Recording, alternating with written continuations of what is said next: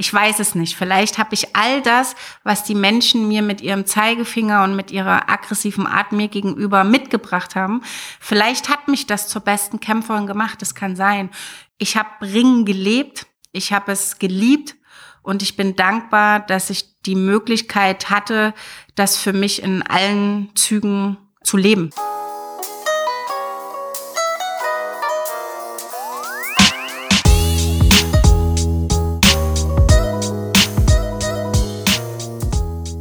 Bevor wir zu meinem Gespräch mit Jasmin kommen, möchte ich euch kurz darauf hinweisen, dass halbe Kartoffel ab jetzt zweimal im Monat erscheint. Einmal am Anfang und einmal in der Mitte des Monats. Eine Folge davon wird eine Sportausgabe sein. Das heißt, ich rede mit halben Kartoffeln, die stark vom Sport geprägt sind. In welcher Weise auch immer.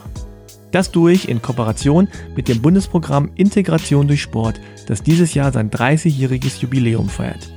Ich freue mich sehr auf diese Serie, denn Sport spielt auch in meinem Leben eine ziemlich große Rolle. Ich habe zum Beispiel selbst Fußball gespielt, als ich kleiner war, in der Pubertät damit Basketball angefangen und dann später auch Taekwondo im Verein gemacht. Ja, tatsächlich. Ich kann Taekwondo. Vorsicht. ja, ich habe Sportwissenschaften studiert und ich bin seit paar Jahren schon Chefredakteur von Achilles Running, einer Lauf-Website.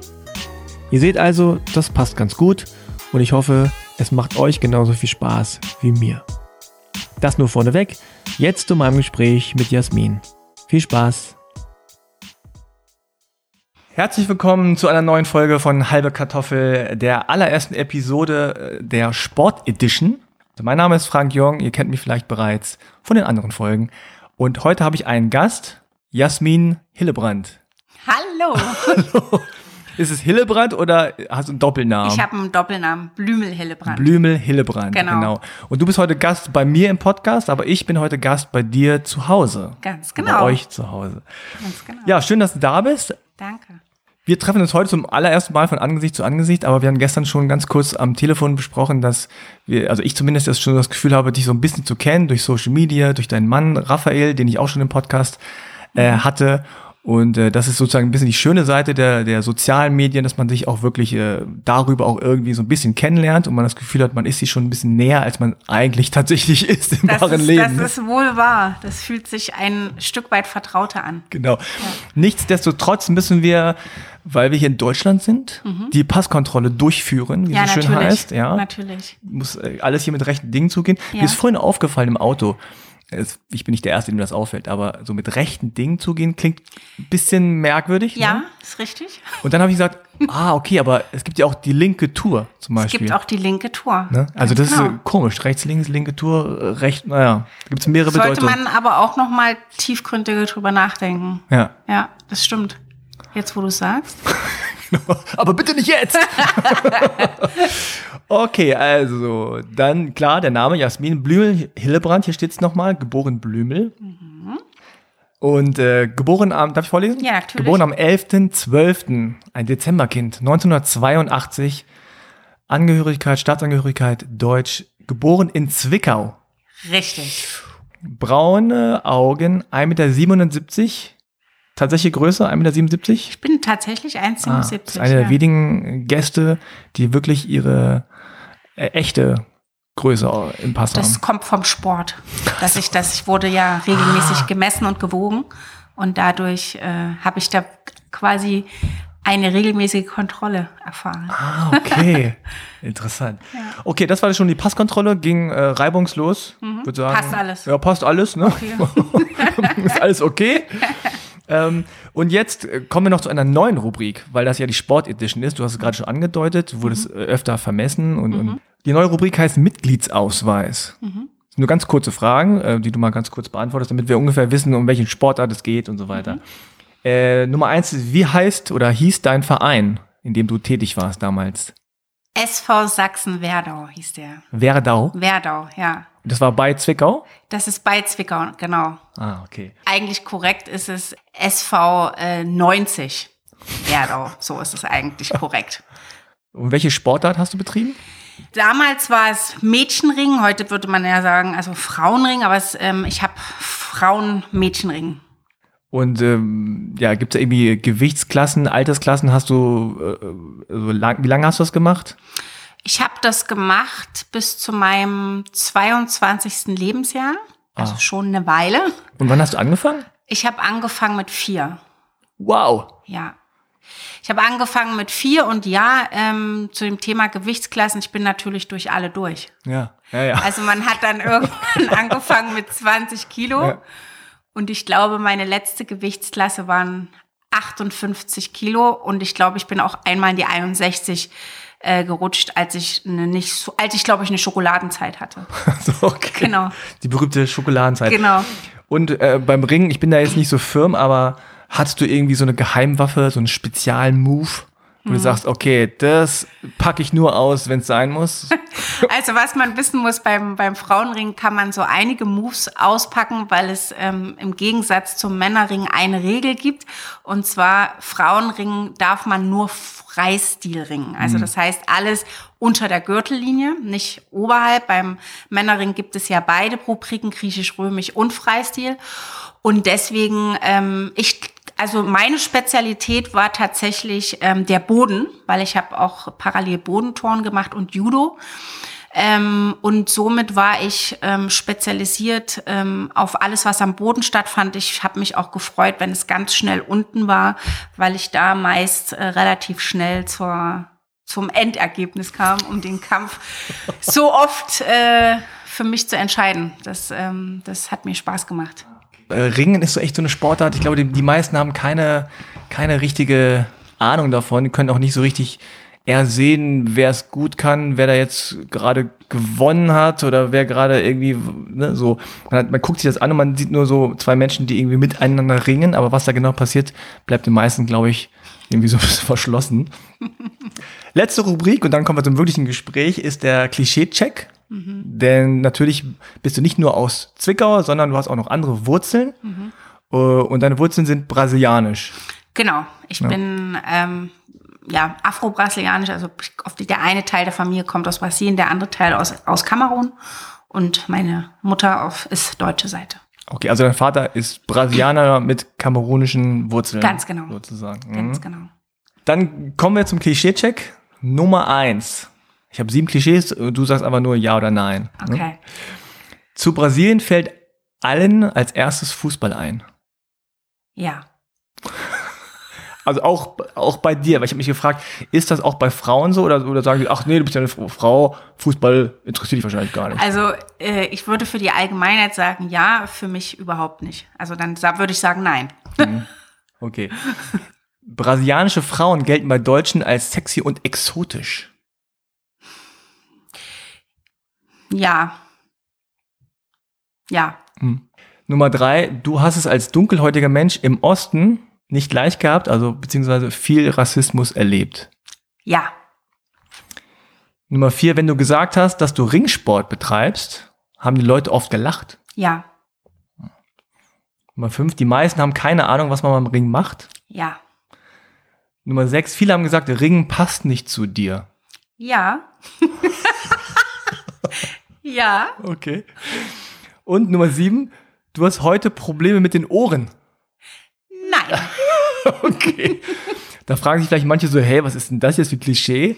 Ähm, aber dazu muss man wissen, dass, oder nehme ich jetzt an, ich, ich habe es nur so gehört, dass viele Ringer Ja.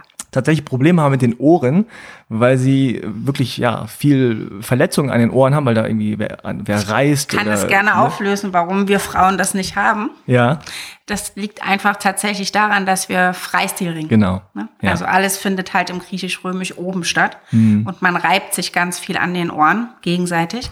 Und dadurch kriegt man diese Ringerohren beziehungsweise äh, Kartoffelohren. Ja. Die heißen auch Blumenkohlohren. Blumenkohlohren heißen sie auch, genau. Ganz unterschiedlich. Ja. Ah ja, genau. Also ich dachte ja, äh, womöglich ist es bei Frauen trotzdem so ist, dass man sich dann irgendwie natürlich doch berührt oder irgendwie so äh, auf dem Boden rumschrubbt oder so. Ich habe noch nie eine Frau auf einem Turnier, weder national noch international, mit Blumenkohlohren gesehen. Auch, auch heute nicht. Bei Olympia habe ich extra auch mal geschaut. War keine. Das ist auch geschaut. Also du bist in, in Zwickau geboren und da bist du auch aufgewachsen. Ganz wie lange, genau. Wie lange warst du da? Also du warst da bis 20 oder so? Warst Ich dann, war in Zwickau bis zu meinem 19. Lebensjahr. Jetzt muss man wahrscheinlich ein paar Leuten auch erklären, wo Zwickau genau liegt. Das ist Sachsen. Genau, Zwickau liegt ähm, in Sachsen. Es ist in der Nähe von Dresden, aber auch in der Nähe von Leipzig, je nachdem, welche Autobahn man bevorzugt und wem das was sagt. Das ist näher am, am Erzgebirge drin. Mhm. Und deine Mutter oder deine Eltern, sind da auch aufgewachsen oder sind die, wie, wie war Also das? meine, meine Mutter ist auch gebürtige Sächsin und meine Mutter hat damals meinen Vater kennengelernt über die Arbeit. Ah, okay. Was haben die gearbeitet? Also meine Mutter hat zu dem Zeitpunkt damals in der Gastro ähm, gearbeitet. Mein äh, Vater war ähm, Kaufmann. Genau, und später bin ich ja dann quasi mit meinem Stiefvater aufgewachsen, der mich auch zum Ringen gebracht hat. Ah, okay. Also dein äh, biologischer Vater ist dann, war dann. Der war, der spielt überhaupt, also weder als ich geboren wurde, noch Ah. als ich zur Schu in die Schule kam oder meinen ersten Freund kennengelernt habe oder whatever, der spielt in meinem Leben keine Rolle. Es gibt Ah. zwei, drei Bilder von ihm, äh, wo ganz klar hervorgeht, dass er, dass wir uns aussehen wie eineigige Zwillinge. Aber ähm, das war's auch. Also ich bin sozialisiert über meine Mutter und meinen Stiefvater. Und dein Stiefvater war Deutscher. Der ist, ist Deutscher Ja, und ist Deutscher. Ähm, genau, und der hat mir viel mitgegeben, würde ich, würde ich so sagen. Und dann genau. deinen biologischen Vater hast du auch nie kennengelernt nochmal so bewusst? Nein, Hm. nein. Also das Interesse war auch nie da. Also von dir auch, nicht? Von mir auch. Meine Mutter äh, war oder ist da immer bereit dazu. Also Ja. sie hat auch gesagt, ich unterstütze dich. Ähm, aber die Hintergründe, die ich zu seiner Person weiß, liegen oder sind zu tiefgründig, als dass ich das gut finden würde, ihn aufzusuchen. Ähm, und deswegen ähm, möchte ich das nicht. Und meine Mutter ist aber nie diejenige gewesen, die das, die das nicht wollte. Aber ähm, ich kenne halt die Geschichten von ihm, nicht von meiner Mutter, sondern von anderen Familienmitgliedern. Sie hat ihn immer hochgehoben sozusagen ähm, auf, auf die Goldwaage. Ähm, habe ich die Sachen gelegt, weil ich das für mich nicht ähm, akzeptieren wollte oder nicht schön fand, was da gelaufen ist. Genau, und deswegen habe ich da nicht so viel Interesse und ich habe meinen Stiefvater genauso lieben gelernt. Ähm, der hat mich ja schon mit, ich glaube, über einem Jahr quasi kennengelernt. Und damit ist die Bindung bis heute natürlich sehr, sehr tief. Und der hat dich zum Ringen gebracht. War er selber auch Ringer? Ja, mein Vater äh, war Ringer, ist heute noch Jugendtrainer, Kindertrainer. Und der hat mich zum Ring gebracht. Das waren die ersten Momente, wo man einfach bei ihm beim Wettkampf war, an der Seite stand und gerufen hat, Papa, yeah, mach ihn fertig. Die Ohren! Die Ohren, genau. Und ähm, genau, und dann war ich irgendwann fasziniert davon, meine erste Ringerbrücke geschlagen und alle haben gedacht, was macht sie da mit vier? Ringerbrücke sieht wie aus? Ist das so eine, eine Das- rückwärts? Also, Nee, das Nee? ist, du setzt den Kopf quasi auf die Matte ähm, und stehst quasi so in einem Vierfüßler und wirfst dich dann übers Kreuz mit den Beinen nach vorne. Ah, Ja, ja, ja, okay. Ne? Genau. Wow, und und dann habe ich das erste Brückendrehen gemacht, also quasi die gleiche Position und dann anfangen im Kreis zu drehen. Übersteiger drehen, Übersteiger drehen. Das sind ja so die klassischen Aufwärmübungen beim Ring. Und es hat mich total ähm, fasziniert. Und ich habe das ähm, irgendwie mit einer Eleganz gemacht, sagte man mir immer, weil ich auch so groß schon war. Mein Stiefvater oder mein Vater hätte nie gedacht, dass ich das, ähm, dass ich das spannend finde. Also er hat einfach das aufgegriffen und hat das gefördert, aber ohne mich irgendwie dazu zu zu treiben oder zu sagen, oh komm, du musst das machen, sondern das war einfach, ich habe mich total wohlgefühlt. Das war einfach die Mathe, die Menschen, das war einfach genau, genau mein Ding. Ah, interessant. Kannst du denn jetzt im Nachhinein sagen, äh, woran das lag oder was dich da so fasziniert hat? Ich glaube, am Anfang, als ich vier war, war es ein Spiel und ich fand das Spiel total spannend, weil es irgendwie so war, dass ich natürlich unter Menschen war. Ich war meinem Vater und meiner Mutter sehr nah, weil meine Mutter hat dort auch trainiert, also die war immer im Kraftraum. Meine Mutter war, äh, ist auch heute noch sehr sportlich aktiv. Und ähm, später war es dann einfach die, natürlich die Leidenschaft oder auch der Erfolg oder die, die, die Siege, die man dann ähm, in unterschiedlichen Wettkämpfen hatte. Und dann so im Alter von 10, 11, würde ich sagen, war es einfach für mich der wundervollste Zufluchtsort der Welt. Ah, Also Zufluchtsort einfach aus den Gründen der rassistischen Gegebenheiten in meinem Umfeld, der Diskriminierung, der Ausgrenzung und der Zeigefingermentalität, die ich oft einstecken musste und auch dem Hohn. Also wenn man vom Wettkampfwochenende kam und sich gefreut hat, ähm, in die Schule zu gehen und eigentlich mitzuteilen, ja, man hat wieder gewonnen und man hat das geschafft, dann habe ich so eine Sprüche bekommen wie, ja, ist ja klar, du stammst ja auch vom Affen ab. Also mit so einer aggressiven Art. Das ist so nach dem Motto, ähm, ich kann zwar nicht rechnen und lesen, aber ist ja klar, im Sport sind wir Schwarzen, ne? sind wir immer die Ersten auf den Bäumen, die schnellsten auf der Straße und ähm, haben die größten und schönsten Muskeln. Und das ähm, war tatsächlich so, also auch in der Kommunikation mit Kindern. Also ich konnte das teilweise gar nicht glauben.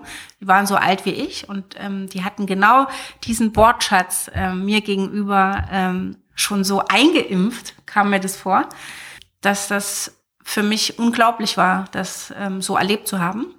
Und genau, und die Ringerhalle war für mich ein emotionaler, funktionierender Zuf Zufluchtsort aus meinem anderen emotionalen Gefängnis Schule.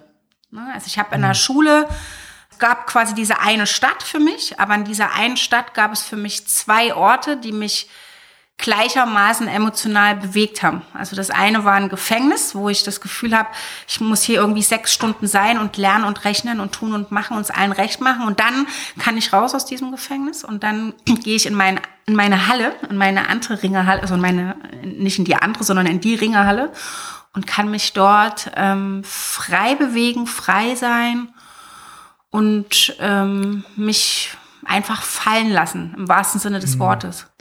Und hast du dann das Gefühl gehabt, dass du die Halle vor allem deswegen brauchst, weil du die Schule als Gefängnis empfunden hast? Also als Ausgleich? Ja.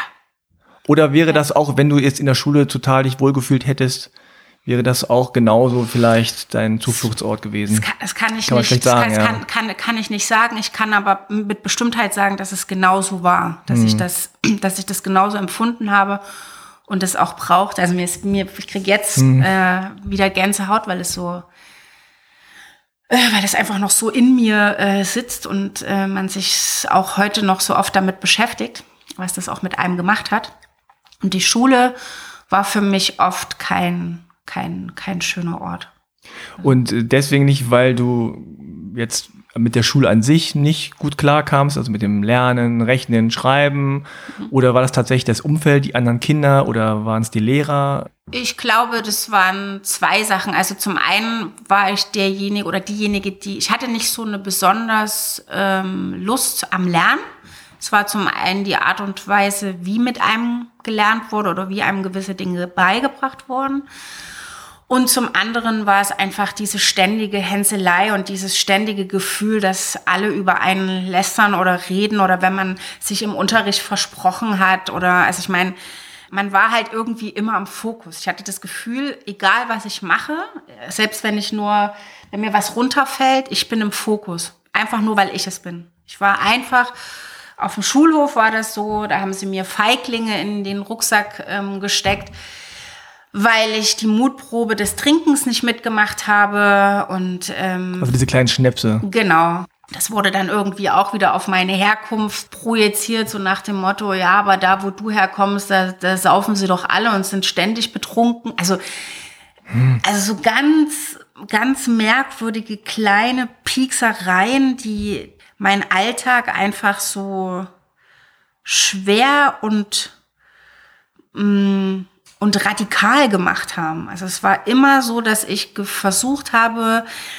mich dahin zurückzubesinnen, was gleich passiert, wenn ich hier raus bin aus der Schule, weg vom Schulhof. Und ganz interessant war, das einzige Fach in der Schule, ähm, wo ich total frei war und wo es mir auch egal war, ob die Leute mich gerade irgendwie ähm, anpieksen oder mich, mich hänseln oder diskriminieren, war beim Sport. Mhm. Also ähm, das war mir total egal. Ne? Also gerade wenn eine Kletterstange so die ersten, ähm, ich war immer irgendwie die schnellste, aus deren Sicht natürlich, weil Klar, wir Affe, Schwarzen, ja. wir, wir klettern ja alle wie Affen. Ne? Das, genau, so eine, so eine ganz ähm, typischen Sache. Man liest das ja manchmal und denkt, das muss sich jemand ausgedacht haben.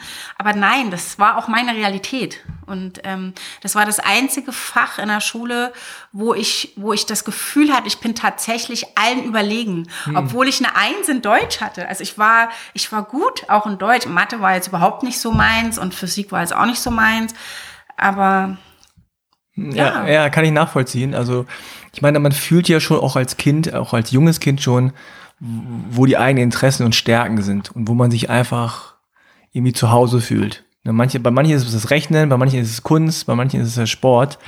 Ähm, war das denn bei dir in der Schule schon von Anfang an so oder hat sich das in irgendeiner Weise entwickelt? Ist es besser, ist es schlechter geworden? Also von der Grundschule, äh, dann später, keine Ahnung, Gymnasium oder was es dann auch gab bei dir? Und gleichzeitig gab es ja dann auch noch einen Wechsel des Regimes sozusagen. Ne? Das war ja, ja. früher dann erst die DDR ja. und, und dann wurde es, ja, es wurde nicht Westdeutschland, aber es wurde dann die Einheit vollzogen. Äh, also gab es da irgendwie, ja, dass du sagst, es, es fing schlecht an und wurde schlechter oder es fing gut an und es wurde schlechter oder wie Nö, war da habe ich eigentlich auch eine Ein-Minuten-Geschichte, also es fing eigentlich direkt an. Also okay.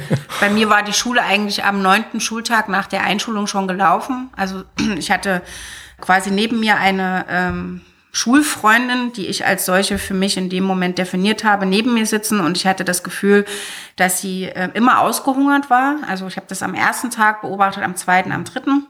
Und dann habe ich meine Mutter gebeten, sie soll einfach ein paar äh, Schnittchen mehr schmieren und ein bisschen mehr Obst reinpacken und dann wird es einfach geteilt.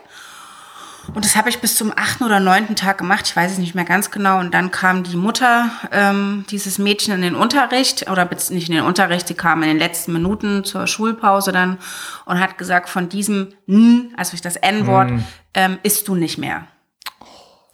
Und das war so, also ich weiß noch, ich bin dann ähm, weinend weggelaufen und es hat ist niemand auf mich eingegangen. Und ich weiß noch, dass die, dass die Schulleiterin damals gesagt hat, das hat die nicht so gemeint. Ja, Na, das ist, und das, das ist, wenn man da heute drüber nachdenkt, kann man gar keinem, also das ist wirklich unfassbar. Das ist unfassbar. Ich meine, man kann ja schon jemanden nachsehen, wenn er fragt, wo kommst du her, mhm. ne, dann hat man es vielleicht nicht so gemeint. Mhm. So. Aber wenn jemand das N-Wort benutzt und sagt, von diesem, hm, ja. isst du nicht mehr, also da bleibt nicht viel Interpretationsspielraum. Also was, ich nicht, nee. was man da missverstehen kann.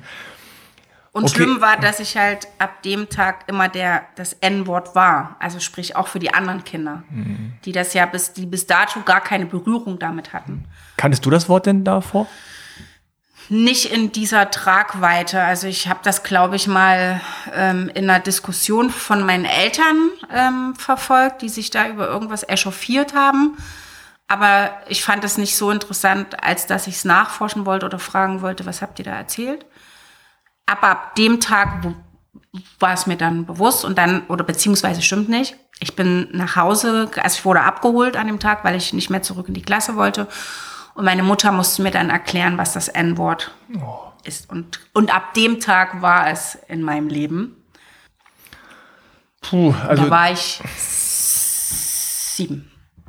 Ja.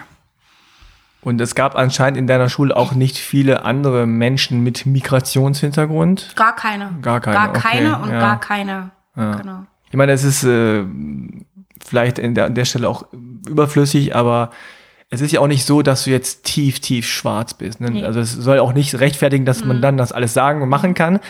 Ähm, aber du hast zwei deutsche Elternteile. Ja.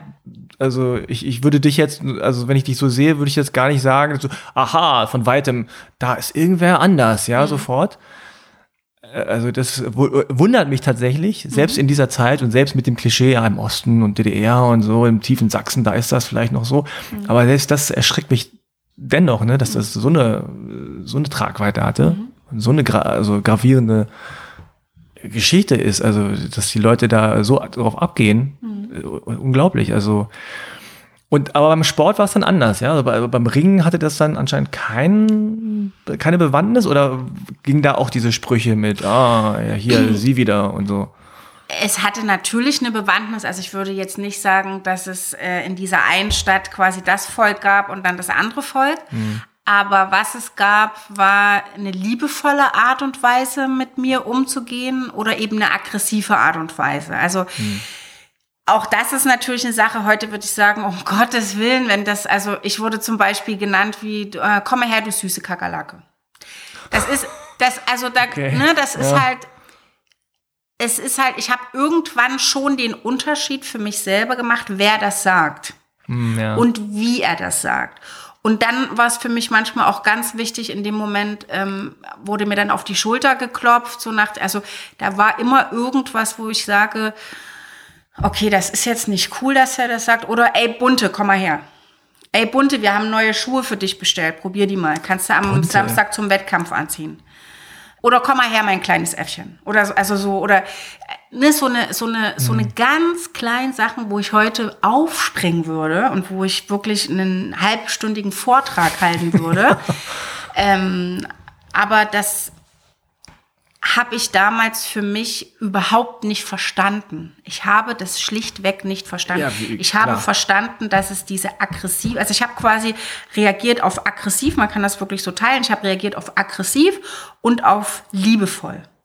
Und das, was liebevoll war, das habe ich quasi abgespeichert und ach naja, ist okay. immerhin ist es liebevoller Rassismus in einer so es ungefähr. Ist total, ist total ja. irre, würde ich heute, ich würde ausflippen ja, heute. Klar. Aber vielleicht war das auch in dem Moment total richtig, weil ich glaube, sonst hätte ich meine Kindheit gar nicht verbringen können. Ja. Ich wäre wahrscheinlich durchgedreht. Ja.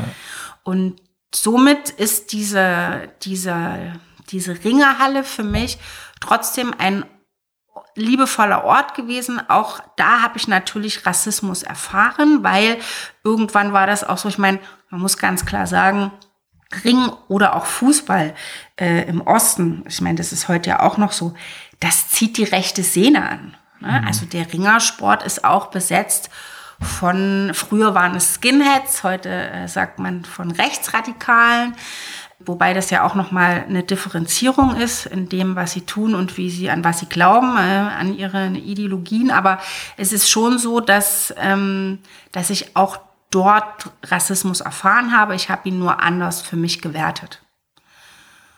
Hast du denn auch positive Beispiele? Also hast du dann auch äh, Situationen erlebt, wo du gesagt hast, oh, da ist jemand für mich in die Bresche gesprungen, da hat jemand, keine Ahnung, vom anderen Team irgendwas gesagt und mein Team hat dann irgendwas zurückgegeben. Also so, auch sozusagen die andere Seite kennengelernt. Du sagst, okay, es gibt solche und solche.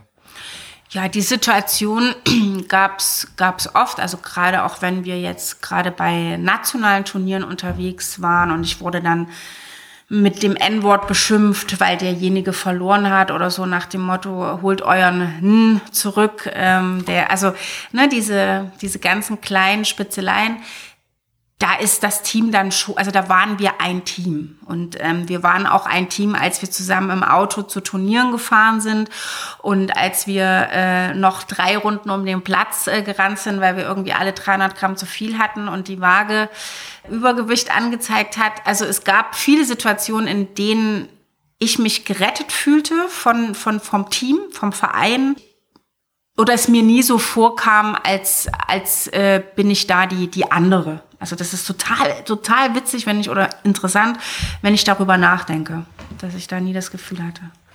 Also es gab Teamzugehörigkeit, ein Teamgefühl beim Ring, was ist ja eigentlich ein Individualsport, aber es gibt natürlich eine Mannschaft, ein Team, mhm. was zusammen auftritt. Und hat dich denn sozusagen dein harter, in Anführungszeichen, Alltag zu einer besseren Sportlerin gemacht? Also bist du sozusagen jede freie Minute, die du konntest, in die Halle gegangen und hast gesagt, okay, ich hier, ich mache jetzt hier, weil ich mich hier wohlfühle und das ist das, was ich gerne mache. Und hier fühle ich mich auch einfach sicherer und besser. Also ich würde sagen, dass ähm, das Ring mir eine unglaubliche äh, Balance gebracht hat in meinem, in meinem Leben oder in, der, in meinem jungen Leben, in meiner Kindheit und Jugend es mich unglaublich ausgeglichen hat und es glaube geschafft hat, mich zu einem doch besseren Menschen zu machen, im Sinne von nicht, dass ich schlechter bin oder war als die anderen, sondern der Sport hat mir auch gezeigt, einfach zu verzeihen. Also wegzustecken und wieder aufzustehen. Also das mhm. heißt, ich hatte oft das Gefühl, dass ich innerlich gebrochen bin. Mhm. Ähm, weil ich wieder ein blödes Erlebnis hatte, aus der Schule kam, gehänselt wurde. Und dann kam ich aber dort an und ich habe mich auf einmal viel größer gefühlt, stärker, also nicht nur durch das nicht durch das Modul äh, Ring stärker gefühlt, sondern einfach alles darum, was mir dieser Sport gegeben hat. Also das Ringen speziell ist ja, ist ja nicht einfach nur eine Sportart für mich oder auch für viele, die es ausleben, sondern das ist ja auch wirklich äh, eine Religion. Also für mich war das wirklich ein Stück Religion, weil man viele Einheiten hatte, wie man sich auf gewisse äh, Wettkämpfe vorbereitet. Jeder Wettkampf war anders, weil jeder Gegner anders war. Man kannte die Gegner von Wettkampf zu Wettkampf. Man ähm, hat ganz viele Momente gehabt, die man auch im Team teilen musste, weil es ja eben nicht nur ein Individualsport ist, sondern auch ein Teamsport, wo man dann äh, zusammen angetreten ist. Und für mich war Ring ähm, oder ist Ring eine der wenigen Sportarten, die ja wirklich zum ja, zur, zur Subkultur, zum, zum subkulturellen Sport gehören, eben weil sie keine richtige Anerkennung äh, äh, sehen in der in der Gesellschaft. Also ich meine, wer geht schon zum am Wochenende zu einem Sportwett, also zu einem Ringer, Ringerwettkampf? Da geht man wahrscheinlich eher zum Fußball, zum Eishockey, Klar. Handball oder oder was weiß ich. Und das ist halt total interessant, dass eigentlich, obwohl ich ja auch diese Diskriminierung, diesen Rassismus erfahren habe, bin ich in einer Randsportart gelandet. So wie ich mich eigentlich auch am Rand der Gesellschaft gefühlt habe und auch heute ganz oft noch fühle. Und wenn ich heute so darüber nachdenke, ist das total interessant, dass ich natürlich durch meinen äh, Stiefvater dort mein Zuhause gefunden habe. Aber es hätte ja auch anders kommen können. Ich meine, es gibt äh, tausend Sportarten. Ich habe zur gleichen Zeit damals mit Ballett angefangen, was ich total irre fand und weggerannt bin, weil ich es okay. so schrecklich fand. Für mich, ja. ich finde es wunderschön anzuschauen, aber für mich war es einfach überhaupt nicht das Richtige. Und später kam dann irgendwann der Hip-Hop-Tanz dazu, weil meine Eltern nicht wollten, dass ich so, also so absolut so, so, so, so eine Jungsportart äh, mhm. fokussiere, sondern irgendwie auch da noch ein bisschen den weiblicheren Ausgleich habe. Und das hat ganz gut zusammengepasst. Also Ring und, und äh, Hip-Hop-Moves, das war ganz witzig, ja. weil ich das dann für mich auch angewandt habe ganz oft. Also sei es äh, Kabin-Moves oder komm, wir machen eine kurze Choreografie, um den, um den Gegner einzustimmen. Also ich habe das dann irgendwie ah. auch alles vermischt und umgedreht. Oder zum Hip-Hop habe ich dann auch Ringer-Moves eingebaut. Also ich habe mich da selber individualisiert und ah, mich nochmal cool. ganz neu kennengelernt. Und das hat mich ganz oft abgelenkt von, von hm. meinem Alltag. Ja, interessanterweise, auch wenn die meisten sich nicht zusammenbringen, ist Ringen ja, wenn man also so, so diese Boden-Moves so sieht und, und wie man sich so rauswindet und wenn man versucht, den anderen irgendwo zu werfen oder so, hat ja schon fast ein bisschen was von Breakdance. Ne? Also mhm. könnte man schon sagen, okay, das ist schon fast so ein Breakdance-Move. Ja, ja. So. Ja. Und wenn man das dann noch dann zur Musik macht oder so, könnte man, kann ich mir gut vorstellen, dass man dann einfach noch so andere Total. Elemente mit einbringt und dann vielleicht die Hip-Hop-Tänzer denken, was ist das denn jetzt für ein Move gewesen? Habe ich noch nie gesehen. Und die Ringer denken so, hä? Normalerweise würde man jetzt das Bein so rumwirbeln, genau. aber die macht jetzt irgendwie so eine Art Breakdance-Move ja, so darum. ähnlich war das auch. Genau so kann man sich das wirklich vorstellen. Das ist echt, ja. echt witzig. Hast du denn das Ringen auch äh, im Alltag anwenden müssen? Also, dass, dass es irgendwie Ärger gab und du hast dann gesagt, nee, heute laufe ich nicht weg oder ich weine nicht, sondern ich schmeiß den um oder die? Es gab ein Schlusserlebnis in meinem Leben. Ähm, an dem Tag habe ich es nicht angewandt, weil ich ähm, geschockt war, aber an jedem Tag danach, an dem mir sowas hm. widerfahren ist. Es gab ein Schlusserlebnis. Ich wurde während eines äh, Stadtfestes von Neonazis fast verbrannt. Ich hatte einfach nur Glück, ähm, dass das Feuerzeug nicht anging an diesem Tag.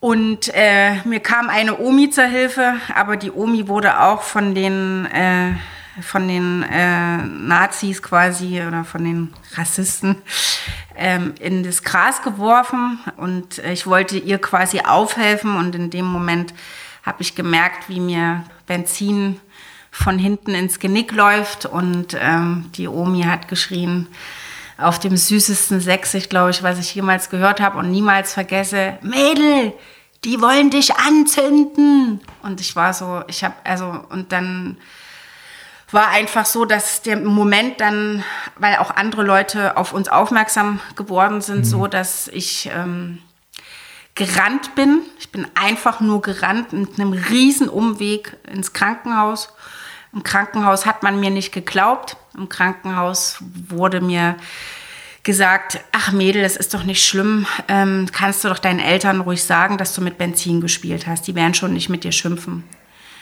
Dann bin ich mit meiner Mutter zur Polizei und der Polizist sagte, nee Mädel, also sowas gibt's bei uns nicht. Wir haben doch hier keinen Rassismus. Dich hat doch keiner anzünden wollen. Also ich spreche jetzt sächsisch, weil das, ähm, weil das einfach so in meinen auf meinen Ohren noch liegt und ich das einfach noch genauso höre, als wäre es gestern gewesen. Und das, das war der einzige Moment, wo ich mich nicht wehren konnte. Und davor gab es auch so eine drastische Situation nicht, muss ich sagen. Und danach habe ich mich immer gewehrt. Ich habe auch Mädchen angegriffen an der Bushaltestelle, die angefangen haben, mich zu schubsen oder zu, besch zu beschimpfen oder zu bespucken. Ich habe einfach angefangen, mich zu wehren. Vorher hieß es immer von meinen Eltern, ja, du bist klug genug, du kannst dich mit Worten wehren, du bist äh, eloquent, du kannst das ähm, so klären. Ich hatte keine Lust mehr, eloquent zu sein, weil ich das Gefühl habe, dass die aber nicht eloquent oder dass die überhaupt gar, kein, gar keine Lust haben, mit mir zu kommunizieren oder zu, weil auch dieser Spruch, geh doch dahin, wo du herkommst, ist ja so dieser typische äh, Spruch, den habe ich auch, oh Gott, ich weiß, glaube ich, gefühlt 5000 Mal in meinem Leben gehört. Und ich habe so ganz oft geschrien, ich komme von hier, wo soll ich denn hin? Wo soll ich hin? Wo glaubt ihr, wo ich herkomme? Ne? Und dann ist es aus mir raus, rausgesprungen. Und wie schnell dann die Eltern bei meinen Eltern waren, mit Anzeige gedroht haben und so weiter und so fort. Das waren dann die Prozesse, wo der Polizist, was auch einer der gleichen war, die immer meine Fälle betreut haben, da war das auf einmal total normal. Dass, äh, dass es logisch war, dass ich das Mädchen angegriffen habe und doch dafür bestraft werden muss. Also das heißt, die Glaubwürdigkeit in die andere Richtung, in das äh, weiße Privileg, war damit total gerechtfertigt. Aber wenn ich dem Polizisten sage, ich wurde fast angezündet, dann wurde mir gesagt, das gibt es hier bei uns nicht. Und das finde ich krass. Und das ist, ähm, ich meine, ich bin, bin heute, äh, ich werde 37 dieses Jahr. Das das ist noch nicht so lange her. Ne? Also das mhm, ja. ist natürlich schon eine Weile her, aber es ist Wahnsinn. Und wenn wir einfach zurückgucken in die letzten zwei Jahre, ist es einfach immer noch gegenwärtig. Hm. Und das ist schlimm. Das heißt, mit diesen Skinheads, Neonazis ist nie was passiert. Die mussten nie sich irgend von irgendwem. In meinem Fall nein. In meinem Fall wurden alle, alle Anzeigen eingestellt. Und das war ja wahrscheinlich ein Stadtfest, äh, nicht in Zwickau. Es war in Werdau, da wo genau. auch der Verein war. Genau. genau. also es ist halt ein kleiner Ort. Ne? Also es ist ein kleiner Ort, ja. Man wüsste wahrscheinlich, wenn man so ein bisschen rumfragt, könnte man relativ schnell rauskriegen, wer das war. Ich habe sie auch gesehen. Ah, ich, hab, okay. ich konnte, ja, konnte die ja eins zu eins beschreiben, aber selbst mhm. wenn die vor mir gestanden hätten und ich dem Polizisten gesagt hätte, das waren die zwei, drei, vier äh, Männer oder Jungs, Jugendliche, dann hätte der Polizist auch gesagt, nee, das, das, gibt es ja bei uns Das sind nicht. keine Skinheads. Nein, und sowas gibt es ja bei uns nicht. keine kurzen Haare oder Glatzen, nein. Genau, genau. Oh. Und also das ist für mich halt äh, unvorstellbar, wenn man überhaupt auf die Idee kommt, also einen anderen Menschen anzuzünden. Ne, mhm. Ne, oder überhaupt, also da kommen ja jetzt schon echt die Tränen. Ne? Mhm. Äh, ich das so so krass finde, irgendwie, dass man, dass es Leute gibt, die so irgendwie sowas machen. Ja, das ist auch ähm, ganz, also das hat ganz viel mit mir gemacht, vor allen Dingen, als ich erfahren habe, dass ich schwanger war oder schwanger bin.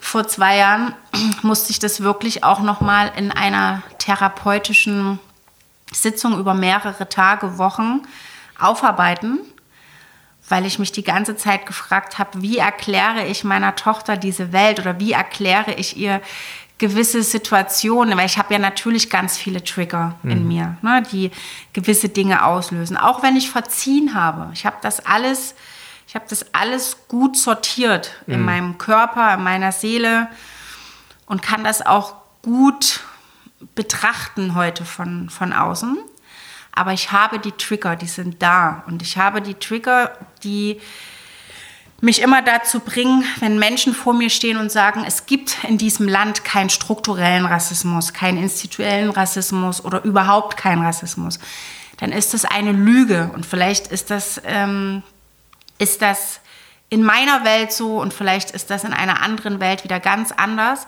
Aber ich habe niemals einem Menschen etwas abzusprechen, was er in dieser Art und Weise so hautnah erlebt habe. Das, ist, das Recht hat kein Mensch. Mir hat niemand meine Erlebnisse abzusprechen. Mir kann vielleicht jemand sagen, ja, hättest du vielleicht anders reagieren müssen oder dies oder das, aber ich meine, Tipps danach ist auch immer alles schön und gut, aber abzusprechen, vor allen Dingen von weißen Menschen, reagiere ich sehr, sehr, sehr schwierig. Ich würde nicht sagen aggressiv, weil ich versuche mal wirklich die Waage zu halten zwischen, ich spreche gerne mit euch und ich kläre auch gerne auf, aber es endet meist in einem kleinen Streit. Ja, oder? Ich meine, das, das kennen ja die meisten halben Kartoffeln, dass dann äh, Leute, die es noch nie erfahren haben, einfach sagen, das gibt's nicht. Ja. ja anstatt vielleicht zu sagen einfach, ich kenne das ich nicht. Ich kenne das nicht. Ja? ja. Ich habe das so nicht erlebt. Genau. Das ist eine ganz Das ist nicht meine Aussage. Welt. Genau. Ja? Aber das ist mal so, nee, das gibt's nicht. Weil ich habe ich hab's nicht erlebt, deswegen gibt's das nicht. Ganz genau. Ich meine, das, was du erzählst, das habe ich nicht annähernd erlebt. Mhm. Also wünsche ich auch keinem. Das äh, auch dieser Rassismus, auch dieses ganze Umfeld, was du da beschreibst, das kenne ich so überhaupt gar nicht. Natürlich habe irgendwer gesagt, mal Schlitzauge oder irgendwelche Karate oder Sachen Schlimm oder, genug. oder Ping-Pong oder äh, Ching Chang Tong oder sowas. Oder drei Chinesen mit Kontrabass immer gesungen. Ja, witzig, super witzig, ja. Äh, Es gi- gibt alles, aber das ist, ist ja äh, vergleichsweise harmlos. Also, ich meine, das ist, das ist deine Welt, ne? ja. Du kennst nicht irgendwie Brasilien, du kennst nicht Berlin, ähm, keine Ahnung, äh, Wedding oder so. Und, und du denkst, die ganze Welt ist so wie das, was du gerade erlebst. Mhm. Denkt man ja auch als Kind, was ist, was ist falsch an mir? Ne? Ganz, das habe ich mich jeden Tag gefragt. So, warum bin ich so? Warum, was ist mit mir, was so komisch ist? Warum bin ich hier nicht richtig? Warum, wenn, wenn alle so sind zu mir, dann muss es ja irgendwie so seine Berechtigung haben. Ne? Die können nicht alle falsch liegen. Richtig, Ja. richtig. Und das ist natürlich echt, also, Und das war aber der Sport. Das, Hm. dass der Sport hat mir genau dieses, genau dieses, ähm, diese andere, also dieses, diese andere Seite, die, die viele nicht in, in mir sehen wollten, hat mir der Sport gegeben, weil ich da mein, da mein Platz hatte, da hatte ich mein, meine Erfolge, da haben die Leute auch applaudiert, da war es auf einmal total egal, ob ich schwarz, weiß oder wie man das sagt, äh, bin. Es, es war, ich war auf einmal dann doch eine von denen. Und es ist natürlich ja ganz oft so bei Menschen, wenn man Erfolg hat und einer guten Sache etwas, etwas beitragen kann, dann wird man da auch, auch gesehen. Auch wenn ich heute weiß, dass es oftmals oder dass es oft in den Köpfen war, ja, war ja klar, dass die, äh, die Vereinsbeste war bei den Mädels, weil ähm, die, die hat halt richtig Mumm, ne? Die hat ja auch ihre Vorfahren, die haben ja einiges wegstecken müssen, die haben ja einiges erlebt da und ne, die Sklaverei und ich meine, das merkt man in ihren Knochen, die ist halt richtig hart im Nehmen, die kann was. Also, das ist jetzt von mir eine sehr überzogene Nee, Übertragung, aber genauso wurde ich behandelt und genauso war das halt. Ich war halt diejenige, die, ich war der Panther. Ja. Ich war der Black Panther, der da über die Matte jongliert ist und Bams und hier und Wurf und da und und das und damit hatte ich Erfolg und das hat mich auch immer wieder mein mein mein äh, herabsinkenden Kopf hat den hat hat das Ring auch immer wieder nach oben gebracht. Um einfach zu sagen, nee, ich bin mir was wert. Ich bin, ich bin hier und ich bin etwas wert.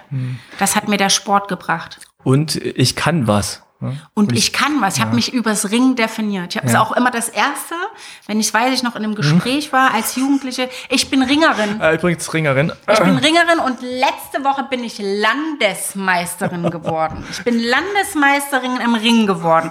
Und das habe ich, ich habe mich darüber definiert. Es ist auch krass, du hast ja hier so ein paar äh, alte Pokale vom Dachboden geholt oder Ja. aus dem Keller oder so.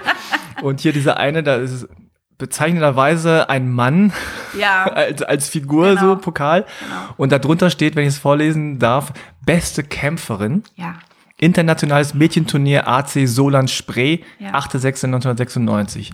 Das ist natürlich auch wirklich äh, äh, bei deiner Geschichte ja fast bezeichnen, dass du einen Pokal kriegst, wo drauf steht beste Kämpferin. Ja, ja. Du hast jetzt kein Tischtennis gemacht oder irgendwie Curling oder so, weil nichts gegen Tischtennis und nichts gegen Curling, aber es, also die Sportart an sich ist ja auch noch so, wenn du sagst Gleichgewicht, ne, Balance, äh, kämpfen, so sich behaupten, in der Mitte sein äh, und und so Kampfsport und, und, und Ring gehört ja auch dazu das verstehen auch viele falsch, glaube ich. Da ist es so, ja, Hauptsache du bist aggressiv, aber du musst das ja, das ist ja Quatsch, ne? Wenn das du aggressiv. Strategischer Sport. Genau. Das ist ein strategischer Sport. Du musst einen kühlen Kopf bewahren, genau wie beim Boxen oder bei allen anderen Sportarten, wo es so im, im Zweikampf ist. Wenn, mit Aggression kommst du da nicht weit. Einfach nur mit purer, so Kopf durch die Wand Mentalität. Sondern du musst strategisch sein, du musst halt das, die Balance halten können. Ne? Also du musst schon ein aggressives, offensives Verhalten haben, aber gleichzeitig musst du wach sein, musst offen sein auch, auch mental, wenn du unten bist, nicht aufgeben, einen Weg finden, wie man da wieder rauskommt, ne, Geduld genau. haben und all sowas. Genau. Und das ist ja wirklich dann, ja, beste Lebensschule in dem Absolut. Sinne. Absolut. So war es auch. So war es auch. Und für mich ist ähm, dieser Kampf, den ich auf der Matte geführt habe, der ging dann quasi in meinem Alltag weiter und irgendwann habe ich aber gelernt, diesen Kampf quasi mit, den ich im Alltag führe, einfach mit in den Wettkampf zu nehmen. Und vielleicht habe ich mich auch einfach frei gekämpft. Ich weiß es nicht. Vielleicht habe ich all das, was die Menschen mir mit ihrem Zeigefinger und mit ihrer aggressiven Art mir gegenüber mitgebracht haben. Vielleicht hat mich das zur besten Kämpferin gemacht. Das mhm. kann sein. Ist mir heute auch egal. Aber ich habe Ringen gelebt. Ich habe es geliebt. Und ich bin dankbar, dass ich die Möglichkeit hatte, das für mich in allen Zügen zu leben tatsächlich. Ja, ich finde das ja interessant. Ich will das jetzt nicht alles super überhöhen, ne? aber ja. man kann das ja tatsächlich so sehen, dass du, du hast trainiert auf der Matte und du hast das, was du da im Sportlichen äh, trainiert hast, im übertragenen Sinne auf das Leben und das Alltägliche übertragen. Ja. Und wenn es da nicht so funktioniert hat oder wenn es da in die Hose ging, bist du wieder in die Halle gegangen, hast sozusagen ja. trainiert für den Ernstfall, ne? Ja. So ungefähr und äh, dann bist du wieder rausgegangen. Und ich glaube, dieser Wechsel, dieses Hin und Her zwischen Halle und Alltag und okay, hier, ich bin down, aber jetzt hier, da bin ich im Training gut, im Wettkampf gut, ich, ich, ich kann es. Und, und das irgendwann erreicht es dich dann wahrscheinlich oder hat es dich dann im Leben erreicht und du hast gesagt, okay, ich kann jetzt auch hier im echten Leben äh, mich behaupten und ich kann auch das hier anwenden und ich, ich bin wer und ich kann was und ich habe Selbstbewusstsein und ich lasse mich nicht mehr weiter runter machen. Also ich finde es ja zum Beispiel sehr interessant, dass du nach dieser krassen traumatischen Erfahrung nicht den anderen Weg gegangen bist. Also anscheinend, also dass du nicht dich verkrochen hast und, und total Angst hattest äh, vor allem und jedem, sondern du hast im Gegensatz dazu hast du dann gesagt, nee, jetzt jetzt Schluss. So, ich lasse mir das nicht mehr lange bieten. Ich wollte genau den Menschen, die mir das angetan haben, wollte ich einfach irgendwann nochmal gegenüberstehen mit einer ganz anderen Haltung. Also ich habe ab dem Tag keine Angst mehr gehabt. Ich hatte, weil ich habe gedacht, das, was ich erlebt habe, das kann, das kann gar nicht schlimmer passieren. Das kann, das kann eigentlich überhaupt nicht schlimmer kommen. Und ich habe beim beim Ring würde oder ich würde sagen, dass das Ringen in mir eine Art, wie soll ich das sagen, neue Welt geschaffen hat, mich zu, zu konditionieren für Dinge, die, die mir wirklich, wirklich wichtig sind. Ich habe auf einmal gemerkt, dass ich im Alter von 13, 14 angefangen habe, andere Wege zu gehen, nochmal umzudenken, so wie das halt auch der Sport immer wieder hervorgerufen hat, weil jeder Gegner war, wie gesagt, anders. Ne? Und jeder, jede Wettkampfhalle war auch anders, Gerüche. Man hat ja auf so viele Dinge einfach auch im, im, im Ring, ähm, in so einem Ringkampf geachtet. Man ist sich ja auch so nah mit so einer äh, mit so einem anderen gegenüber mit dem mit der Sportlerin mhm. oder mit dem Sportler ganz am Anfang beim Ring habe ich ja nur gegen Jungs gerungen mhm. und ähm, später hat sich das äh, Mädchenringkampf ja erst etabliert ich war eine der ersten äh, Ringerinnen mhm. in äh, Ostdeutschland ah mhm.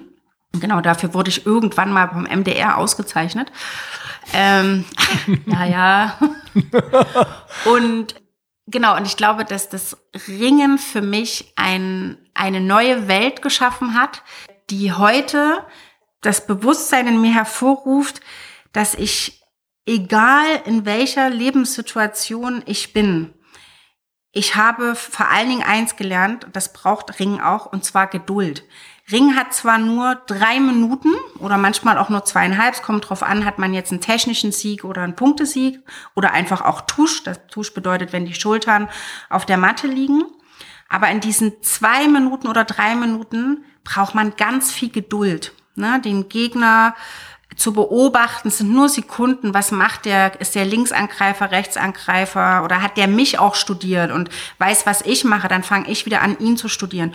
Und so ist mittlerweile, so habe ich mich irgendwann konditioniert fürs Leben und habe einfach gedacht, egal wer mir gegenübersteht, ich werde versuchen, einfach immer Schritt zu halten, aber nicht aggressiv oder sondern ich habe einfach irgendwann auch angefangen zu lachen.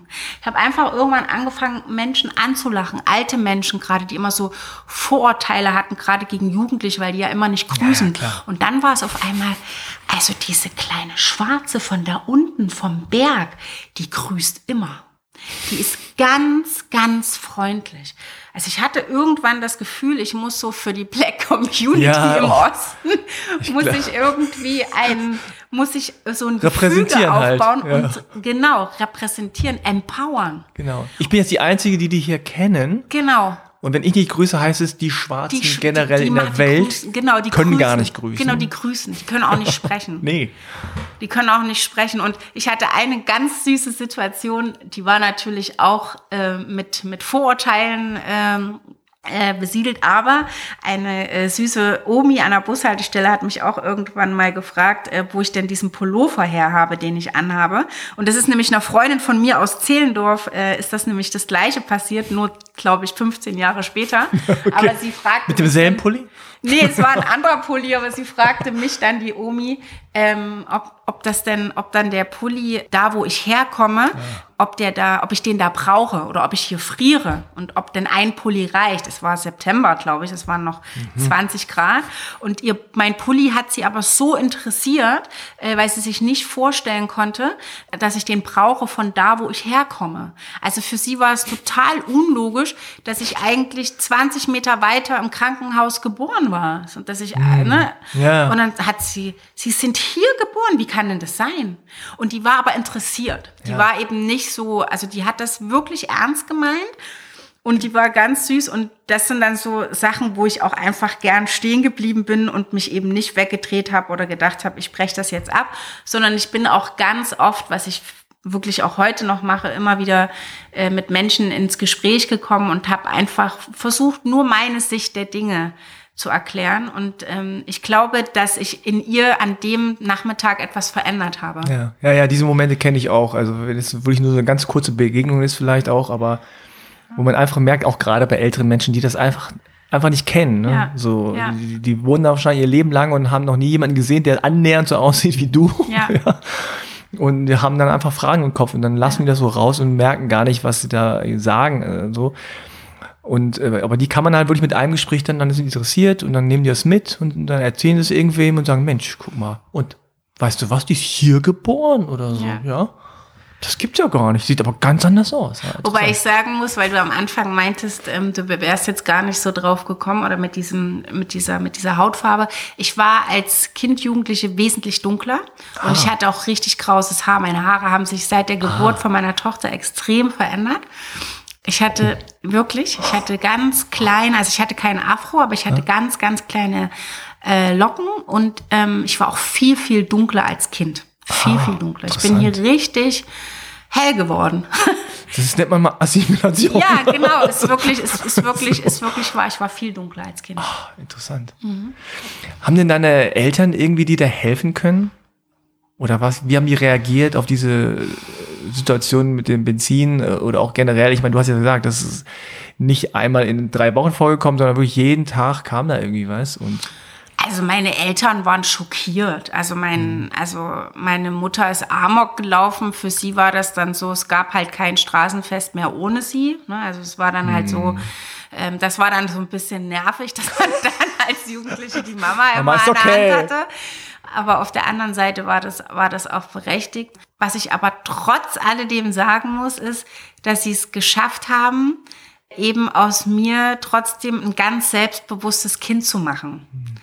Und eben aus dem Traurigen, was ich, was ist, was mir widerfahren ist, trotzdem diesen immer zu sagen, Jasmin, du bist wundervoll, so wie du bist. Du bist äh, gut in dem, was du tust und du du bist ganz viel wert und du äh, schaffst es auch Menschen zum Lachen zu bringen und also sie haben mir irgendwie immer wieder Mut zugesprochen und das war auch ganz ganz wichtig. Ich bin mir nicht sicher, ob sie mir bei dem Rassismus-Thema oder bei dieser ganzen Diskriminierung in der Schule wirklich so helfen konnten, wie das vielleicht hätte nötig sein müssen. Ich glaube, ich habe auch ganz viele Geschichten irgendwann gar nicht mehr erzählt, weil das ja, so weil das so ähm, schon so normal das dann. Das war ne? genau, mhm. das das das hatte ja ganz viele Ursachen. Wenn ich irgendwas anhatte, was zum Beispiel afrikanisch, ich war immer total bunt und verrückt gekleidet. Also schon, ah. ich hat, war schon immer irgendwie so ein Trendsetter im Sinne von, ähm, ich war immer anders. Also ich, sag eigenen immer, Stil ich hatte meinen schon. eigenen eigenen Stil. Der kam dann irgendwann fünf Jahre später in, in Zwickau oder in Werdau auch an. Aber ähm, das, das, das das war irgendwie auch das war schon zu viel. Ich war einfach zu viel. Mm, ja. Ich habe nicht dort in diese Gesellschaft, in dieses äh, Bild gepasst. Und deswegen war es auch total logisch, dass ich jetzt nicht so gut in der Schule war. Ähm, genau, ich hatte ja dann irgendwann noch mal gewechselt zwischen Sportschule und Schule. Also ich hatte auch immer Sportschultage. Und du hast ja gesagt, du hast dann irgendwann angefangen mit, mit so Hip-Hop-Tanzen. Ja da stelle ich mir jetzt so, auch, auch klischeehaft vor, aber vor, dass da auch viele waren, die ja äh, irgendwie auch halbe Kartoffeln sind oder die irgendwie Gar nicht. Gar nicht, okay. Es war gar nicht so und das war und das ist Zwickau ist echt anders. Das war gar nicht so. Es gab okay. bei uns nur eine, ähm, es gab nur noch zwei, drei ähm, schwarze Mädchen früher und in der Hip Hop Klasse, in der ich war, witzigerweise war es so, dass äh, ich dann diejenige war, von der sie glaubten, dass ich viel besser bin als sie, weil der Hip-Hop kommt ja, ja, ja, ja von der Black Community. Genau. Und ähm, dann war das so, ja, zeig mal, was du kannst. Also zeig uns mal, wie tanzen geht. Ja. Du hast es doch im Blut. Und du hast es doch im Blut. Ich meine, das, ähm, da kann man sich jetzt auch wieder drüber echauffieren. Fand ich aber cool. Also ich habe dann einfach meine Moves gezeigt. Reparinger-Moves. Genau, ich habe mich dann... Und hab, Mangel genommen, hier. Genau, genau. Und, äh, und da war ich dann angekommen und da würde ich sagen, habe ich jetzt auch keinen Rassismus äh, in der Form er, also ähm, erfahren. Das mhm. war dann wieder noch mal eine andere Welt. Äh, war aber auch eine andere Stadt, also es war dann schon wiederum Leipzig. Ah, okay. Ähm, muss man auch dazu sagen. Aber selbst da, im Hip-Hop-Club Leipzig gibt es irgendwie kaum halbe Kartoffeln, ja? Im Club heute bestimmt ganz ja. viele. Damals, Damals. Ähm, POCs? Hm. Nein. Hm.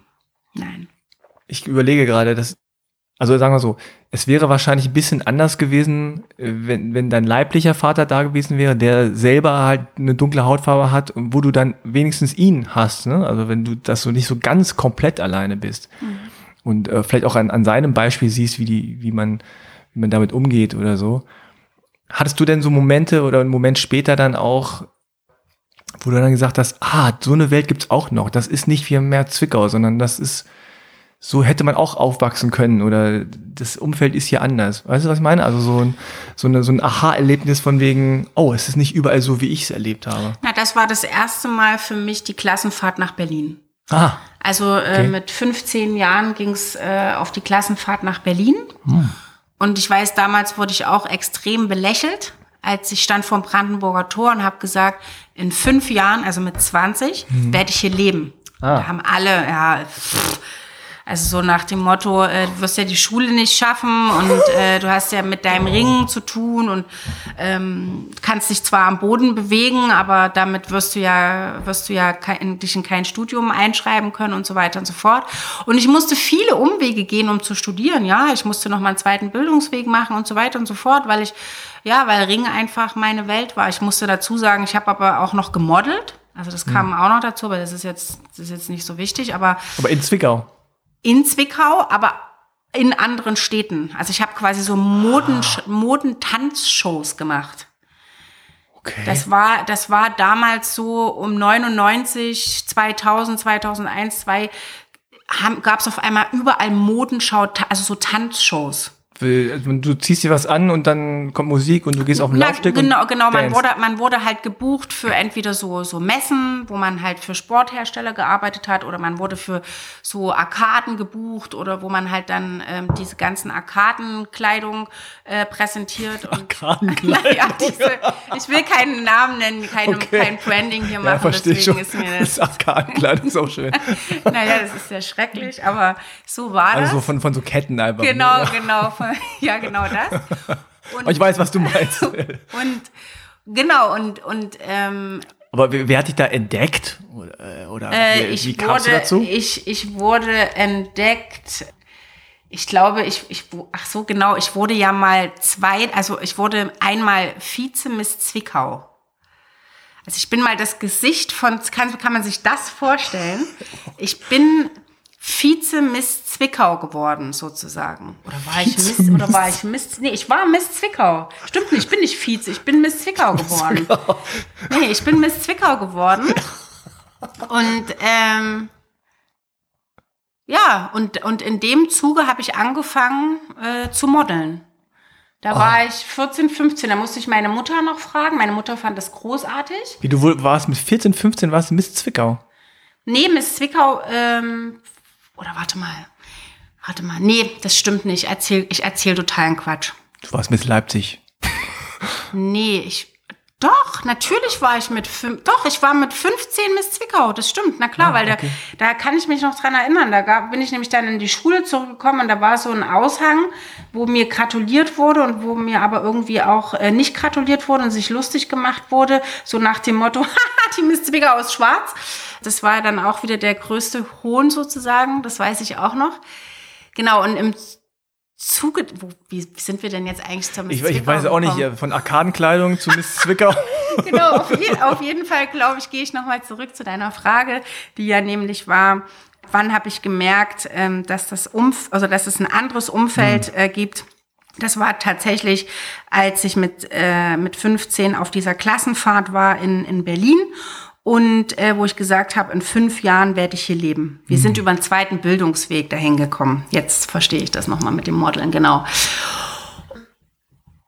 Und so war es ja dann auch.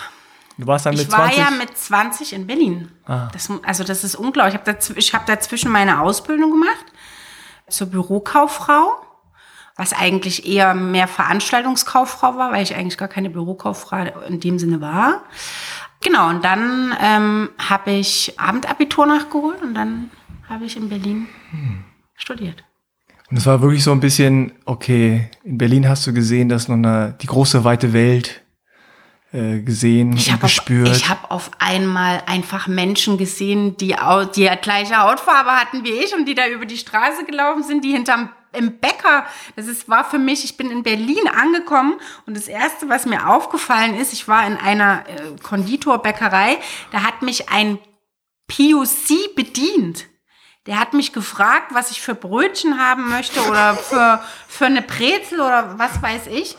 Und es war, ich, ich glaube, ich habe irgendwie zwei Minuten, ich konnte das nicht fassen, weil ich das ja in der Stadt, wo ich herkam, nie gesehen oder erlebt habe. Da stand, da steht kein POC hinter der Theke. Heute vielleicht, ähm, will ich jetzt nicht abstreiten, aber zu meiner Zeit war das, äh, ich war völlig geflecht. Und ich war auch einfach geflecht von den, von den Gerüchen, von dem Essen. Da gab es ja Essen, das habe ich ja noch nie gehört und gesehen. Also ähm, die, die, ganze, die ganze afrikanische Community, die sich da für mich aufgemacht hat. Wir waren ja auch am Kurfürstendamm, da irgendwo in einem Hostel, was da abging. Ich weiß noch, als ich Trommeln, irgendwo kam Trommeln, ich bin voll ausgerastet. Ich bin ans Fenster gelaufen, hier sind Trommeln. Und alle haben so gedacht, oh ja, Jasmin, hier ist irgendwo ein Affentanz. Und, das, und ich habe dann immer so gedacht, oh, es ist, ich will hier sein. Ich habe irgendwie... Ja, und jetzt bin ich 37, fast 37 und hier bin ich. Ich bin jetzt wirklich in Berlin und verliebt in Berlin. Krass. Tatsächlich. Das ist, ja, ich, ich kann es mir, ich kann's mir so richtig wie so im Film vorstellen, ne, dass man dann auch wieder so, ich höre hier Trommeln, so ans Fenster gehst und alle so, ja, whatever. und für dich ist das so, so, so My Calling, ne? So, dum, dum, dum, Ja, kommt ich habe hab auch getan, also ich war so voll drin, ich habe einfach gedacht, okay, wo muss ich hin? Ich komme, so, Mhm. ne? Und das, das hat, ich war total hippelig in den ganzen Tagen. Meine Mutter erzählt mir heute noch, dass ich äh, wie eine kleine Schnatterinchen habe ich von diesem Ausflug erzählt. Und es waren nur vier Tage oder so. Ich glaube, noch ein Tag abgezogen mit Hin- und Abreise. Ich glaube, man hat wirklich intensiv drei Tage gehabt. Mhm. Aber ich habe damals zu ihr gesagt, Mama, ich gehe nach Berlin und sie, ja, klar. Aber interessant, dass du auch schon mit 15 äh, so ein gutes Zeitverständnis hast, dass du sagst, in fünf Jahren und nicht irgendwie nächstes Jahr oder in zwei oder drei Jahren. Nee, ich wusste ja, ich muss ja meine Ausbildung Ja, auch ja, mindestens okay, schaffen. also- Also, das war ja mein erstes Ziel und ich hätte auch nie gedacht, dass ich mir das noch reinziehe und zu sagen, okay, ich will das irgendwie unbedingt noch schaffen zu studieren oder da noch, sondern mir hat das erstmal ähm, gereicht, weil mehr hätte man mir sowieso nicht zugetraut. Ne? Also das muss man jetzt auch dazu sagen.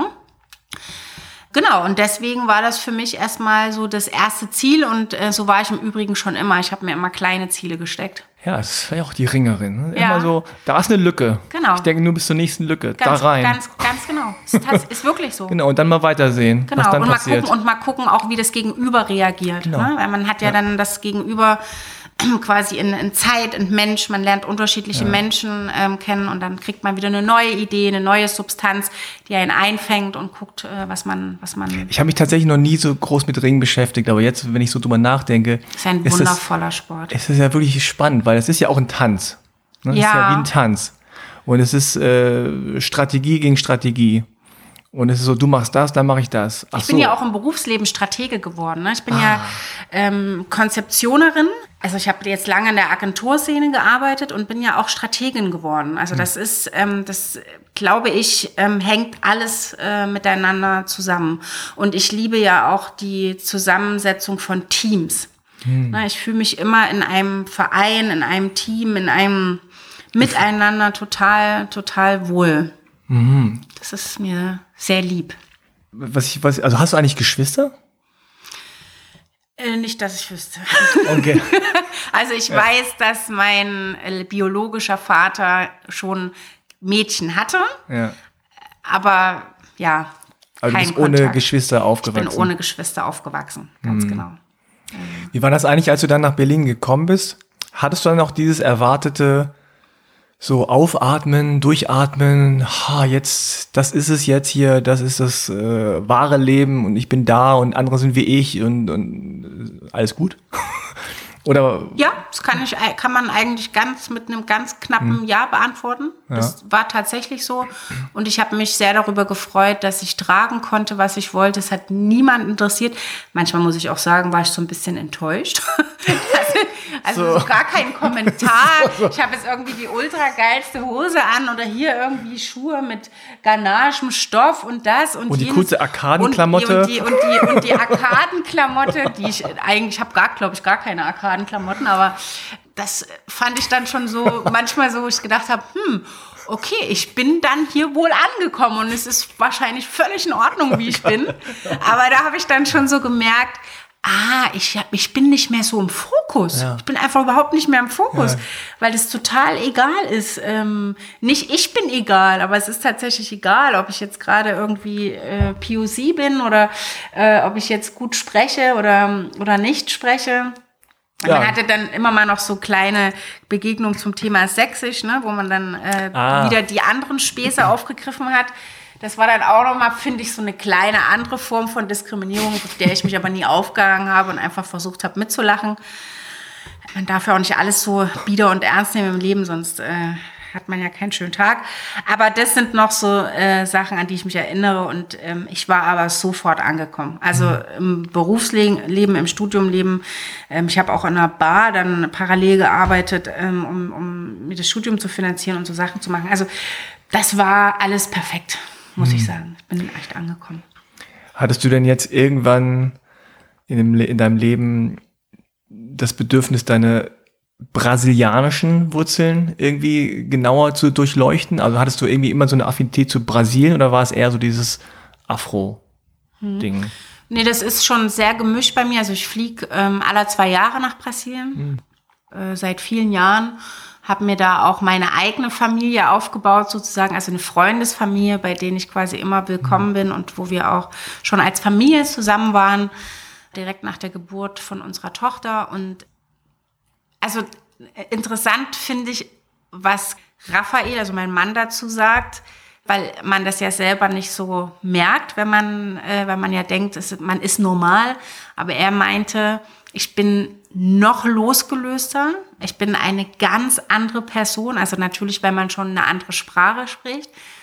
Aber er war sichtlich berührt von meiner Gelassenheit mit dem Leben umzugehen. Also, mhm. weil man hat ja natürlich, Brasilien hat man ja natürlich auch so Momente, wo es mal gefährlich wird oder wo man sich gewisse Gedanken machen muss. Also gerade mit Kind, ne, auch eine ganz neue Situation in so einem Land mit Kind, wo man sonst vorher mit äh, Rucksack durchgelaufen ist, alleine und irgendwie auch immer sein Ding gemacht hat. Aber er hat das für sich so festgehalten, dass er glaubt, dass das ein Teil ist, auf den ich sehr stolz bin, auch wenn ich das nicht mit meinem biologischen Vater zusammenbringe. Und ich lebe das in jeglicher Form aus. Also ähm, siehst du ja jetzt, also die Zuhörer können es jetzt nicht hören, aber man sieht es ja auch am Stil der, der Wohnung, die ist ja. auch sehr afro-brasilianisch. Ich kleide mich auch so, ich lebe so und ähm, ich glaube aber auch, dass es ein Stück weit damit zu tun hat, dass ich irgendwann in mir gemerkt habe, ich will gar nicht diese Jasmin aus Zwickau sein. Ich bin das zwar und ich bin da auch geboren und ich habe da auch mein Leben gelebt, aber ich glaube im Grunde wäre es für mich auch völlig in Ordnung, wenn ich woanders geboren wäre, vielleicht mit einer anderen Sozialisierung natürlich aber ich bin im Herzen, bin ich nicht diese kleine Jasmin aus Zwickau. Mhm. Das, das hat mir zu viel Schmerz gebracht, als dass ich irgendwo sitzen könnte und sagen könnte, ja, das, also da stehe ich total hinter und ähm, nein, das mhm. kann ich so nicht sagen. Warst du denn später nochmal bei deinem Verein? Ja, ich bin ja regelmäßig noch in, in der Stadt, weil ich meinen ähm, Stiefvater äh, besuche, auch meine Großeltern und auch Freunde ich war auch im Verein und ich habe auch letztens auch wieder Vereinsleute getroffen und das zum, zum Geburtstag meines Vaters und das ist schon sehr besonders. Also es bringt mich immer wieder zum Lachen und man hat auch das Gefühl, die sind einfach alle noch die gleichen, eben nur ein bisschen älter geworden. Es sind einfach die gleichen Witze, die gleichen, die gleichen Lieder, die gleichen, die gleiche Mentalität einfach nur älter geworden. Hoffentlich nicht dieselben Sprüche. nee, die Sprüche sind tatsächlich, ähm, das hatten wir schon mal vor fünf Jahren geklärt, bei dem anderen Geburtstag meines Papas, als ich mit Bunte begrüßt wurde. Das habe ich relativ schnell ausgeräumt. Und die sehen mich heute auch mit ganz anderen Augen. Mhm. Also auch wenn ich da heute durch die, durch die Stadt gehe, dann und ich hatte ja letztens auch diesen Facebook-Post äh, gemacht, den du ja auch äh, mitbekommen hast, wo ich äh, mich das erste Mal öffentlich zu dieser Benzingeschichte ähm, geäußert hatte, was natürlich auch eine Vorgeschichte hatte. Und da haben mich tatsächlich Menschen aus meiner Vergangenheit privat angeschrieben. Also sei es über äh, äh WhatsApp, über SMS, aber auch über einen Messenger da bei Facebook und haben waren schockiert darüber, wie blind sie waren, was sie alles nicht gesehen haben, wie leid ihnen das tut. Also einer hat sogar geschrieben, dass sie eine von denen war, also auf der, auf der anderen Seite. Oh, okay. Und dass sie blind war und dass sie einfach sich selber beschützen lassen wollte. Also sie war halt einfach jung. Und das fand ich total interessant, was ich dann doch in den Menschen mhm. in meinem Umfeld ausgelöst habe, weil man ist ja dann doch noch ähm, vernetzt, mhm. alte Schulfreunde oder äh, Menschen, mit denen man auch im Verein war oder oder oder. Das fand ich total spannend. Es haben mhm. sich wenige getraut, mich anzusprechen direkt in dem Messenger eben aus der Sache heraus, weil sie eine, eine oder viele von denen genau die waren, die mich mhm. gehänselt, diskriminiert oder ähm, rassistisch äh, angegriffen haben. Und das fand ich total interessant. Und mhm. da habe ich schon gedacht, okay, dafür hat sich das doch schon gelohnt. Ja, auf jeden Fall. Der Post. Jetzt hast du eine sehr sportliche Vergangenheit. Äh, dein Mann hat eine sehr sportliche Vergangenheit oder Zug, äh, Gegenwart und Zukunft habt ihr sowieso natürlich. oh Gott, ihr geht mich um den Kopf Kragen. Ich weiß, was du meinst. Ähm, ihr seid also eine sportliche Familie und habt auch ein, ein kleines Kind. Ja. Äh, Gibt es da denn schon Bestrebungen zu sagen, okay, die, die soll auch mal Sport machen, Ringen, Breakdance, was auch immer? Also ich, ich sag mal so, es ist natürlich immer schwierig, wenn man seinem Kind irgendwas aufdrückt. Sagen wir so, ich habe den großen Wunsch, dass sie die Erfahrung macht, sich in einem Verein, in einer Crew oder in, in etwas wiederzufinden, was ihr gut tut, um ihr diese andere Struktur zu geben. Wir sind ja quasi die Eltern, ne, die ihr äh, die familiäre Struktur geben und, und ähm, die andere äh, liebevolle Art und Weise. Aber ich würde ihr wünschen, dass sie sowas erfährt, wie äh, Raphael und mir äh, passiert ist. In welcher Form auch immer. Es muss ja auch kein Tanz oder äh, Ring oder whatever sein. Es gibt ja tausend wunderschöne Sportarten auf dieser Welt. Aber ich wünsche ihr, dass sie das mitnimmt als Positives. Äh, ich meine, mein Mann ist auch POC, der hat ja auch seine ähm, Vergangenheit und auch ihn ähm, hat die hat diese ähm, Tanzsportszene. Äh, er ist ja nicht nur Tänzer, er hat ja auch unterschiedliche Sportarten ähm, aus dem Kampfsport gemacht. Hat das unglaublich gut getan und deswegen würden wir uns natürlich sehr freuen, wenn sie das äh, in ihr Leben mitnimmt und ähm, einfach sich darin findet und aufgeht. Schön, Jasmin. erstmal Arme hoch, erstmal lockern und so. Viele ernste Themen, aber auch viele, viele schöne Themen. Ja, das, ist, das ist halt das Leben. Das ist alles irgendwie zusammen gemixt und ist immer interessant, was dabei rauskommt. Total. Ähm, ja, gut, jetzt müssen wir, also es fällt mir immer schwer tatsächlich an, äh, an irgendeiner Stelle zu sagen, so, jetzt sind wir fertig. das ist man wahrscheinlich auch noch in zwei nee, Stunden nicht, aber. Genau. Aber irgendwann muss man auch dann sagen, okay, wir haben viel geredet und äh, genau. äh, jetzt brauchen wir auch eine kleine Erholpause. Ganz genau. Auf jeden Fall schön, dass du da warst. Ähm, ich danke dir. Ja, ich hoffe, es hat euch gefallen. Äh, wenn ja, schreibt doch eine Rezension. Vielen, vielen Dank nochmal, Jasmin, an dich. Vielen, vielen dass Dank. ich hier auch bei dir zu Besuch sein durfte. Sehr gerne. Äh, dass du mitgemacht hast, deine Geschichte geteilt hast. Und natürlich wünsche ich dir bei allem, was du tust, äh, nur das Beste und äh, bin inspiriert von deiner Story. Shoutout auch an alle Menschen, die sich im Verein engagieren, auch oft ehrenamtlich oder durch oder mit wenig Bezahlung. Ja? Mhm. Also da gibt es sehr, sehr viele, die da draußen gute Arbeit leisten, die wichtige Arbeit machen und die das einfach machen, weil sie Lust drauf haben, weil sie Bock drauf haben, weil sie irgendwie an dem Sport hängen, an dem Verein hängen und gar nicht so sehr wegen des Geldes oder wegen Ruhm und Ehre. Es gibt immer leckere Brötchen im Verein. So Schmalzbrote, ne? Ja, das esse ich nicht, aber. Früher gab es immer Schmalzbrote. Ich glaube, ich habe erst so mit 24 gecheckt, was Schmalz eigentlich ist. Und dann habe ich gedacht, das ist eigentlich eher ekelhaft. So, also, danke fürs Zuhören. In diesem Sinne, bis zum nächsten Mal. Ciao. Tschüss.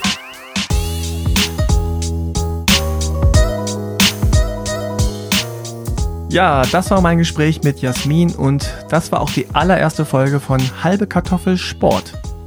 Die Serie ist entstanden in Kooperation und mit Unterstützung von Integration durch Sport, das dieses Jahr sein 30-jähriges Jubiläum feiert. Das Bundesprogramm wird vom Bundesinnenministerium und vom Bundesamt für Migration und Flüchtlinge gefördert. Die künftigen Sportfolgen erscheinen ab jetzt alle vier Wochen, immer in der Mitte des Monats hier soll es um halbe Kartoffeln gehen, die speziell vom Sport geprägt wurden, ihn vielleicht auch heute selbst prägen und um das, was Sport generell beim gesellschaftlichen Miteinander leisten kann. Das hat man, glaube ich, bei Jasmin nur zu gut gesehen. Also noch kurzum, alle zwei Wochen kriegt ihr eine neue halbe Kartoffelfolge, eine reguläre und eine Sportepisode. Na dann, danke fürs Zuhören, ich hoffe es hat euch gefallen und wir hören uns beim nächsten Mal. Ciao!